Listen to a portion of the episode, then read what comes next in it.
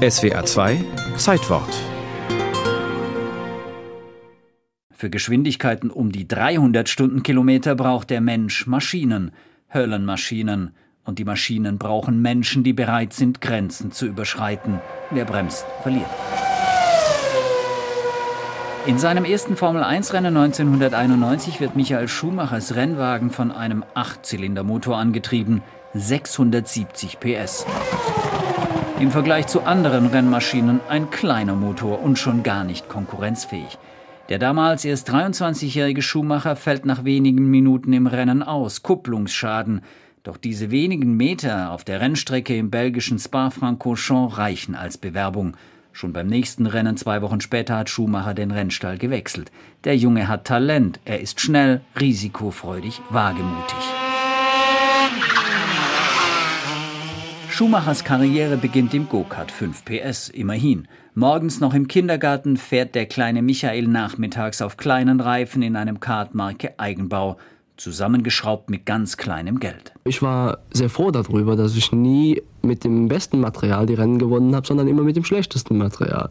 Weil das war irgendwo für mich ein Ansporn, ein zusätzlicher Ansporn, dass ich nicht von meinem Vater immer alles reingeschoben bekomme, sondern dass ich wirklich habe kämpfen müssen. 1994 in seinem vierten Formel-1-Jahr fährt Schumacher bereits mit um den WM-Titel gegen den legendären Brasilianer Ayrton Senna.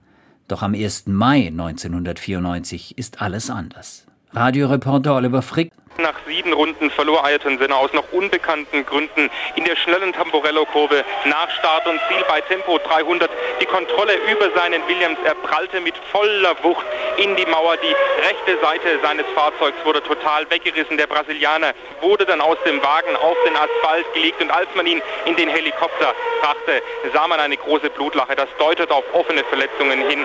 Ich glaube nicht, dass Ayrton Senna diesen Unfall überlebt hat. Das Rennen läuft weiter, Schumacher gewinnt und erfährt erst im Ziel, was passiert ist. Senna ist tot. Am Ende dieser Saison gewinnt Michael Schumacher seinen ersten WM-Titel. Für mich war eigentlich immer klar, dass Ayrton derjenige ist, der diese Weltmeisterschaft hier gewinnen wird.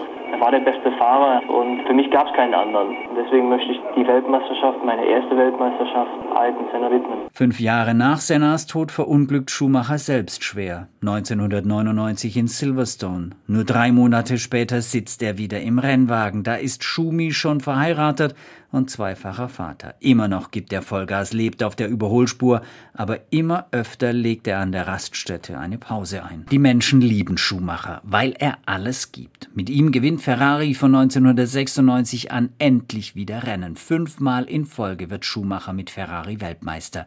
Dennoch wird es irgendwann Zeit, Abschied zu nehmen. Andere werden schneller.